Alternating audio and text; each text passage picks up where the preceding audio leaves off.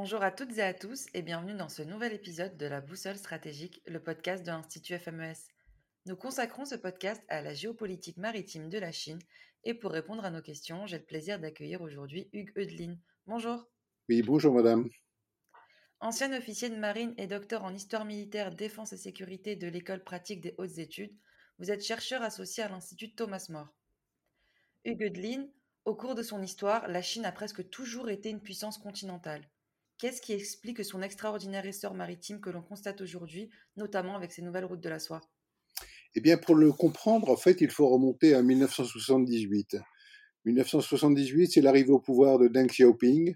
Mao est mort depuis deux ans. Son bilan est catastrophique. Son bilan économique essentiellement est catastrophique.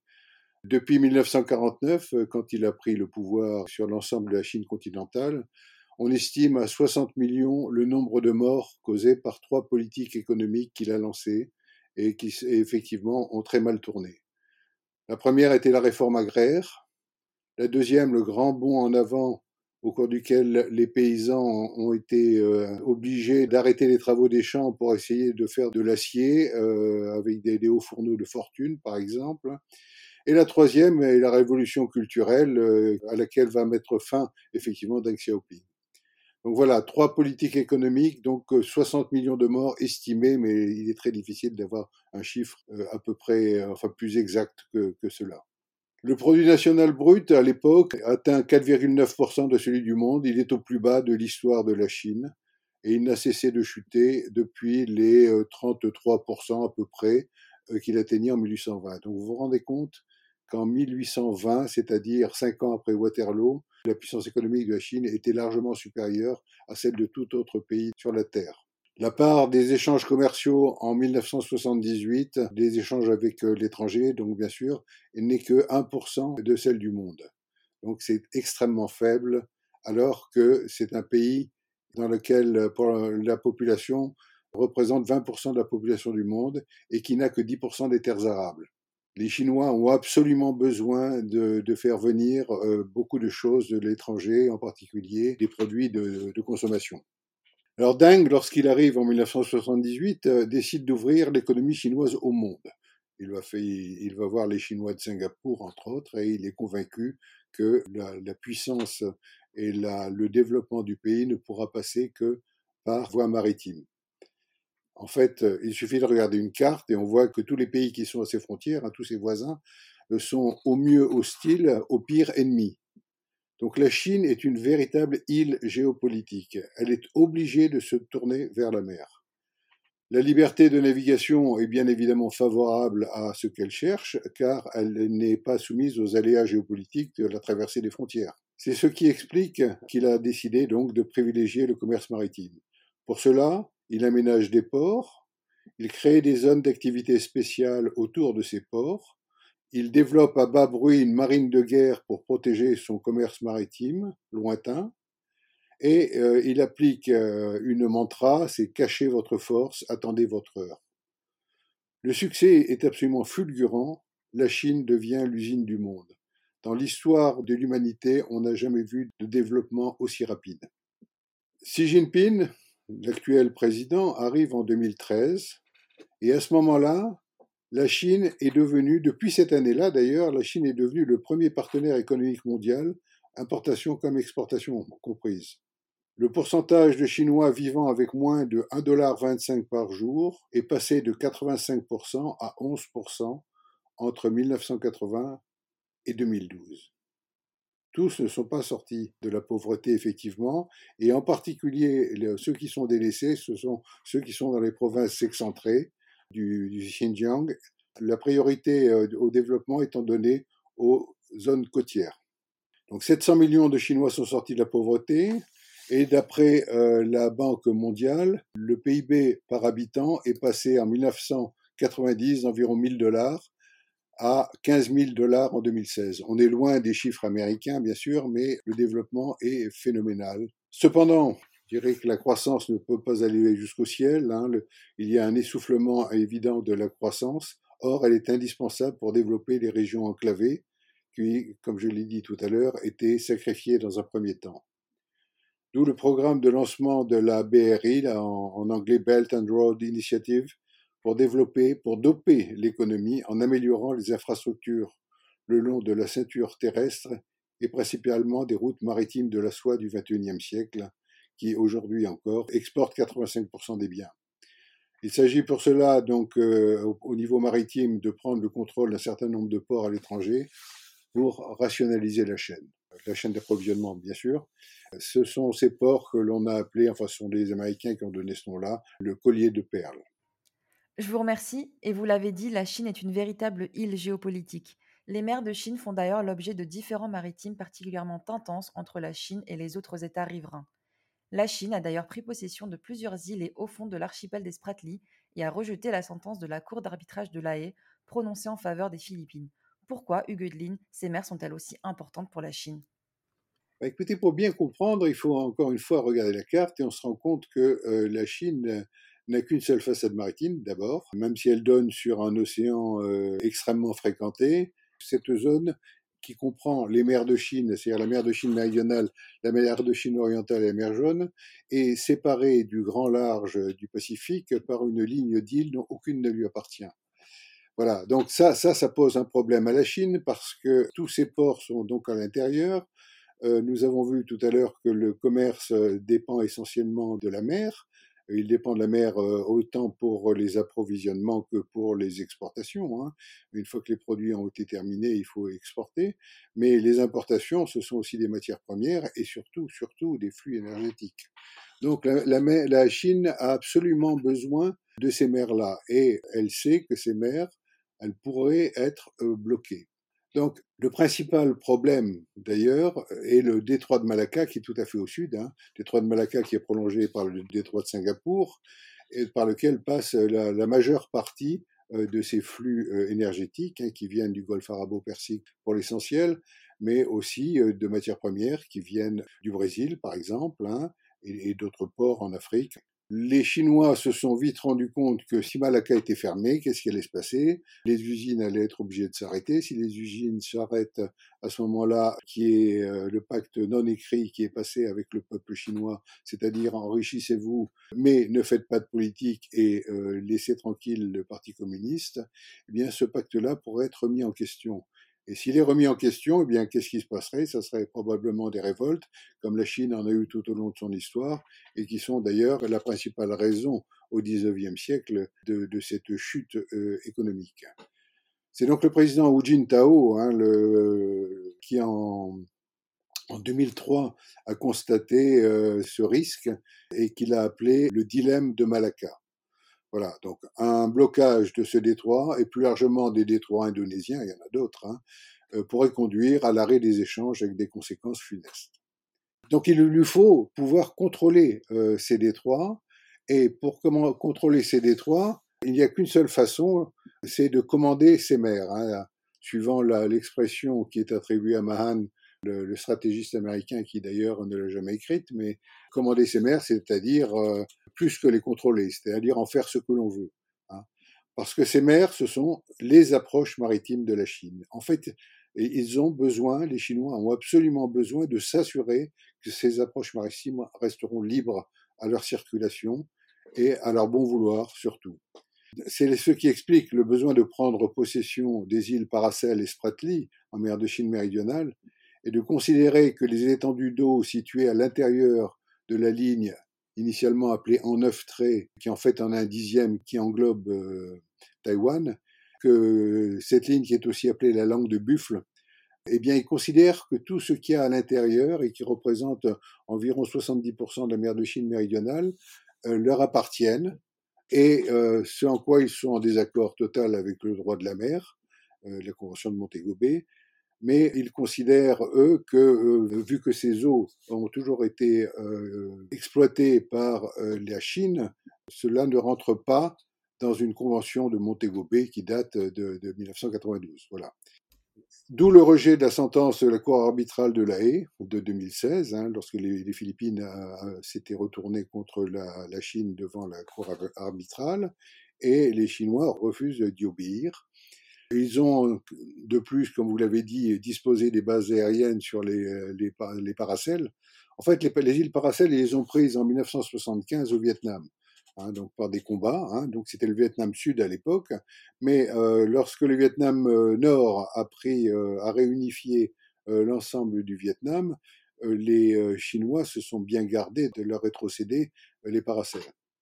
Donc ces paracels étaient prises, mais les paracels sont les, c'est l'archipel le, plus proche de, de, Hainan, la grande île qui est la plus au sud de, la Chine.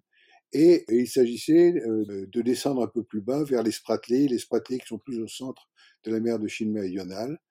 Ils y ont remblayé sept hauts fonds dans lesquels ils ont construit des ports et surtout il y a trois de ces hauts fonds euh, qui disposent de pistes de déviation de 3000 mètres de long, ce qui permet les détroits à portée de frappe aérienne, en particulier celui de Malacca.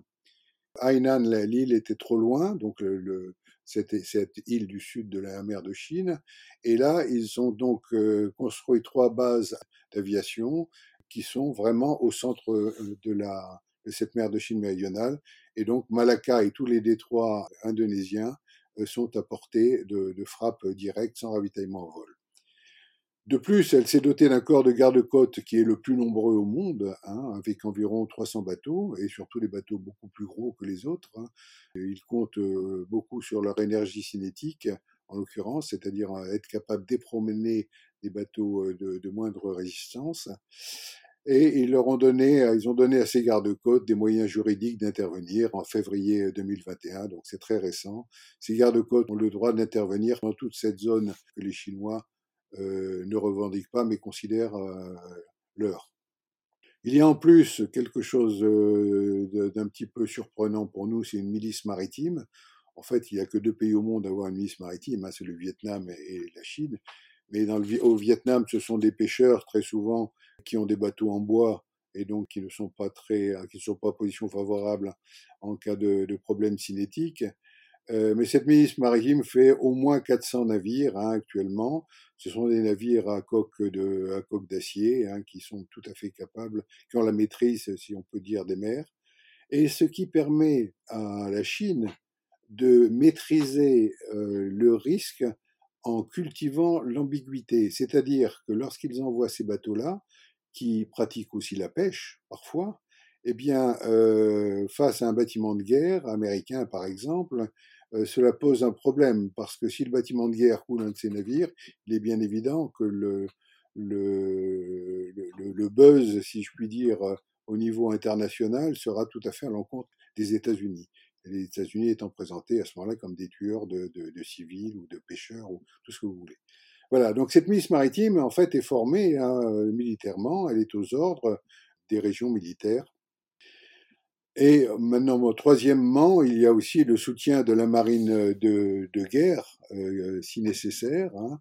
Euh, tout ça, ça a été mis sous un commandement unique, hein, comme je vous l'ai dit juste avant. Euh, et parce que cette marine de guerre, euh, bon, on ne voudrait pas qu'elle cause des d'aggravation d'une situation euh, non maîtrisée, et du coup, elle reste plutôt en retrait, si vous voulez, en mer de Chine méridionale. Cela dit, euh, cette marine de guerre est absolument indispensable pour la prise euh, dans l'avenir de Taïwan. Hein. Vous savez que l'île de Taïwan euh, est le pivot de cette ligne d'îles qui sépare la Chine du Grand Large. et donc, cette île de Taïwan sera probablement attaquée d'ici quelques années. Le ministre de la Défense taïwanais disait récemment que ça pourrait être d'ici quatre ans. C'est-à-dire d'ici quatre ans, la Chine serait suffisamment puissante pour le faire. Cela dit, une attaque de Taïwan ne serait pas obligatoirement une bonne idée, parce qu'en cas d'échec ou de perte trop importante pour la Chine communiste, ça pourrait conduire à la chute du président Xi Jinping. Donc voilà, il y a une, importance géostratégique de premier ordre de ces mers. Euh, elles sont nécessaires pour assurer donc ces flux maritimes, donc c'était ce fameux dilemme de Taïwan, mais d'un autre côté, elles peuvent euh, permettre de contrôler les flux étrangers pour les autres puissances économiques riveraines, qui sont le, Japon, la Corée du Sud, euh, Taïwan, Singapour, voire même le Vietnam, qui est une puissance émergente qui, qui croît de plus en plus rapidement. Donc vous voyez, il y a aussi cette possibilité de rétorsion, parce qu'à partir du moment où l'on commande des îles, on commande aussi le commerce maritime des autres. Bon, de plus, il y a des, ressources, des ressources halieutiques très importantes, puisqu'on considère qu'il y aura à peu près 10% des réserves mondiales de poissons. Or, le chinois moyen, si je puis dire, consomme deux fois plus de poissons que l'humain moyen. Il y a de plus des ressources en hydrocarbures qui, euh, qui seraient quand même très intéressantes. Ça permettrait d'éviter de, venir d'aussi loin que euh, du golfe arabo-persique. Et de plus, euh, pour terminer, je dirais, les, Chinois euh, utilisent cette mer de Chine méridionale comme bastion pour la dissuasion océanique de la Chine. Pourquoi? Parce que c'est une zone dans laquelle il y a des hauts fonds et, euh, et, et, ce bastion peut être protégé justement par toutes ces îles qui ont été remblayées et qui permettent donc une présence aéronavale importante dans la zone. Merci beaucoup. Avoir une géopolitique maritime globale impose, je suppose, de pouvoir disposer de bases logistiques avancées. Quelles sont celles dont la Chine dispose actuellement? Et où pensez-vous, Delin, qu'elle pourrait vouloir en établir d'autres? Alors voilà, donc nous, avons traité les approches maritimes. Donc euh, on voit bien qu'il y a un problème très spécifique à ce moment-là, qui est, qui est d'ordre existentiel même pour la Chine. Et, et ben, en, maintenant nous allons au-delà, c'est-à-dire dans le reste de, l'océan mondial, puisque pour développer euh, la, Chine, le pays a besoin de développer euh, et d'augmenter euh, donc ses échanges avec le reste du monde, c'est bien là sa, sa, priorité. Et donc pour ça, elle a besoin de pouvoir contrôler, simplement, pas commander cette fois-ci, mais contrôler les zones où elle a des intérêts et sécuriser ses flux d'approvisionnement. Donc cela passe par le contrôle et l'amélioration euh, des chaînes logistiques, ce qui veut dire faire en sorte de pouvoir contrôler les ports, les, les ports les plus importants, et de façon à améliorer toutes les, euh, les, capacités de chargement et de déchargement des navires, de façon à ce que ce soit compatible avec celles que l'on trouve dans les grands ports chinois qui sont parmi les plus modernes au monde. Voilà, donc il y a aussi le maintien de l'ouverture des détroits importants par le globe, le soutien aux intérêts euh, chinois outre-mer. N'oublions pas que les Chinois euh, s'exportent beaucoup et ils ont des intérêts en Afrique, ils ont des intérêts dans, dans de nombreux pays.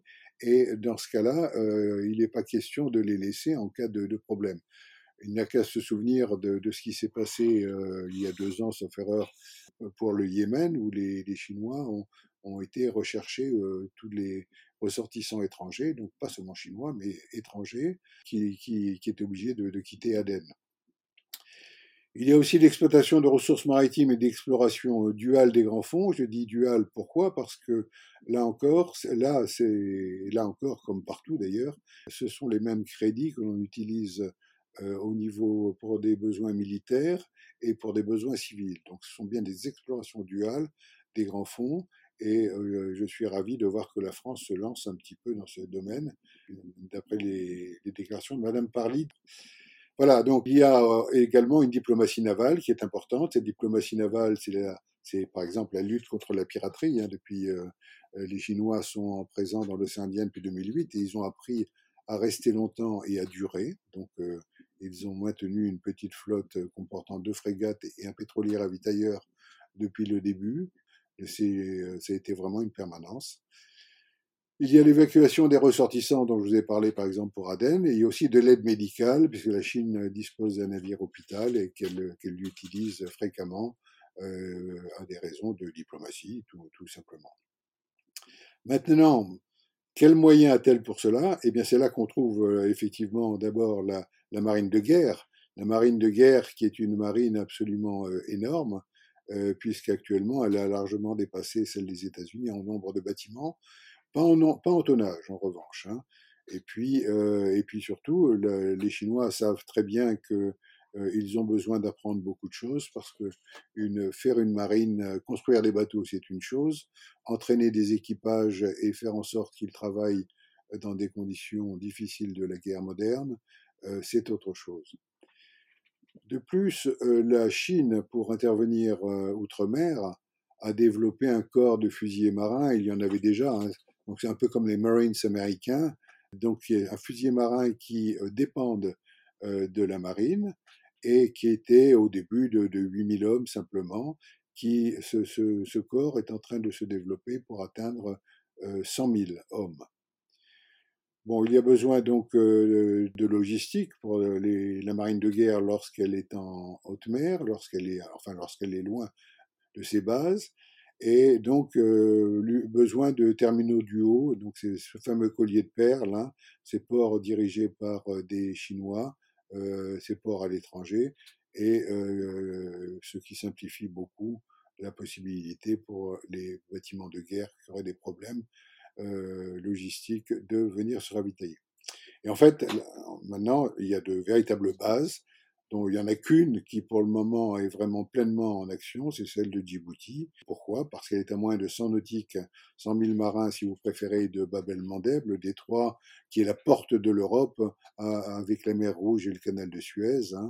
Donc, euh, à moins de 100 000 nautiques, c'est une base qui peut recevoir 10 000 hommes, une base durcie, avec un quai qui a été fait pour euh, être capable d'accueillir le futur porte-avions, enfin tous les porte-avions, hein, donc le troisième qui devrait être à pont plat, et, avec son grand pétrolier ravitailleur d'escadre qui est en construction actuellement, euh, qui, fait lui 40 000 tonnes. Donc vous voyez, les deux peuvent venir simultanément. Ça, c'est la base qui existe actuellement. C'est une base Djibouti euh, sur laquelle euh, il y a des Français, il y a aussi des, Italiens, il y a des Japonais. C'est la première grande base à l'extérieur et bien, bien évidemment des Américains. Il y a un autre port qui a été construit là qui est, très intéressant, c'est le port de Guadar. Ce Guadar, lui, comme par hasard, est situé à 300 nautiques seulement du détroit d'Ormuz. Je vous ai dit tout à l'heure que c'était du, golfe arabo-persique hein, que venaient la plupart des flux de, gaz euh, naturel liquéfié et de pétrole, hein, donc, euh, qui, passent donc par Bab el-Mandeb avant de franchir euh, Malacca ou d'autres détroits ou d'autres détroits indonésiens pour rentrer dans la mer de Chine méridionale. Donc voilà, Djibouti a moins de 100 000 nautiques de Bab el-Mandeb, Guadar a seulement 300 nautiques du détroit d'Ormuz.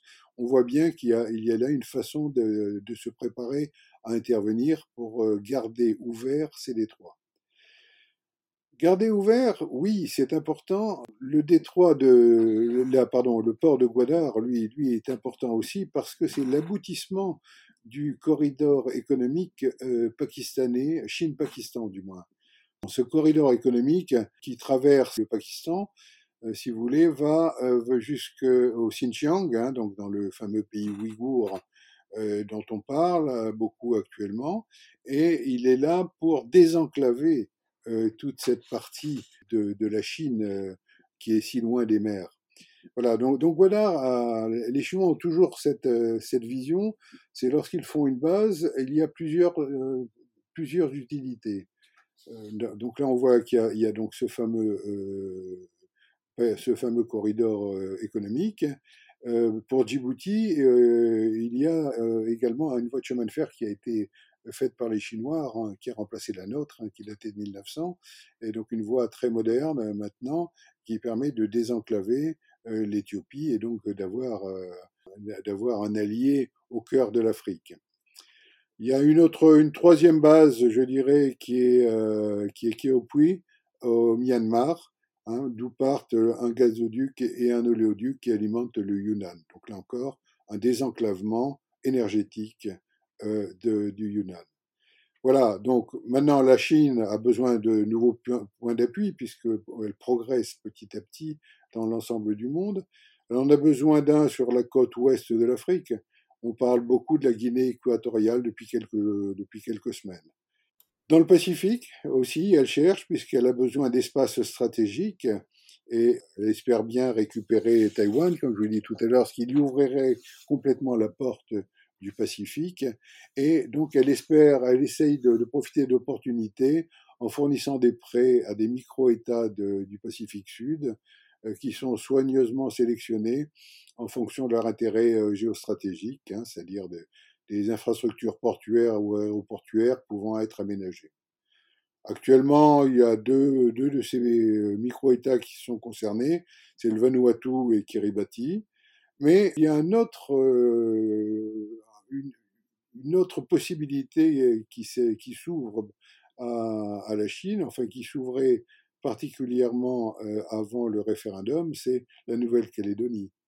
Il ne faut pas oublier que la Nouvelle-Calédonie serait un choix de premier ordre, puisqu'elle a rempli avec efficacité ce rôle de base logistique pour les États-Unis pendant la Seconde Guerre mondiale. Hein. C'était là que pendant trois ans, ça a été le principal, la principale base logistique dans, pour la branche euh, euh, sud, je dirais, de, la, de, la, double attaque américaine vers le Japon. Hein,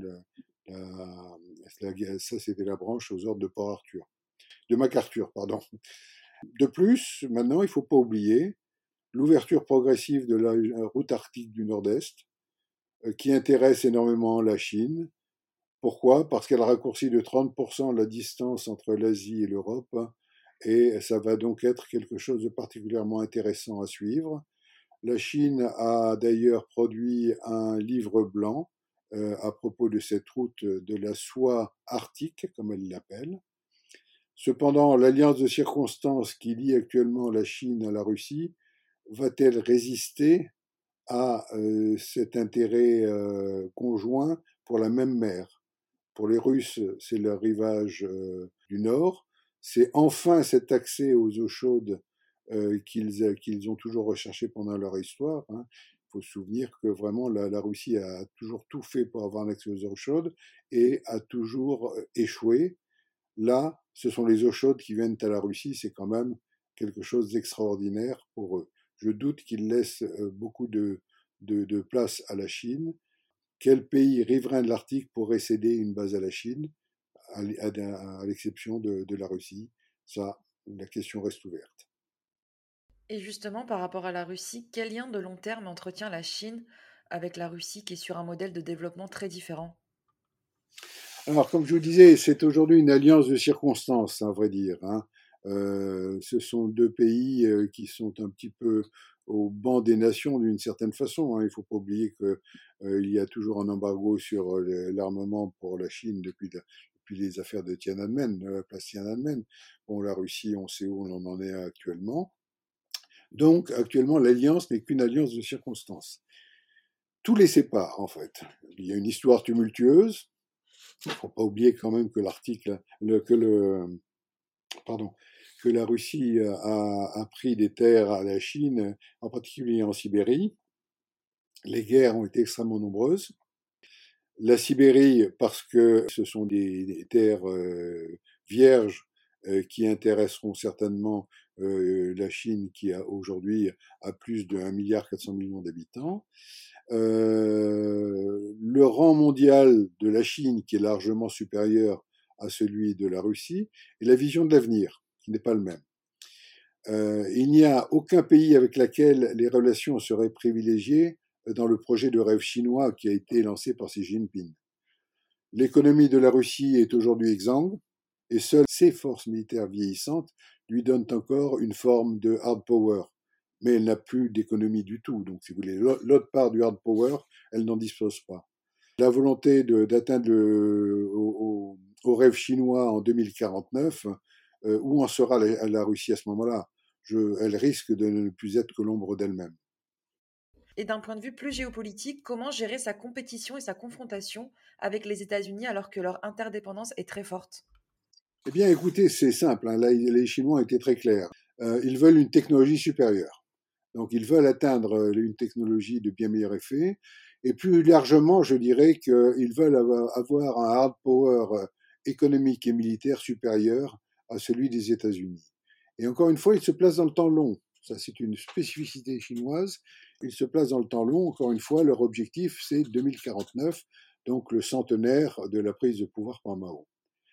Il n'y a pas que le hard power, il y a aussi le soft power culturel. La Chine multiplie les instituts Confucius. Pour mémoire, en, France, le, premier institut Confucius a été installé à Poitiers.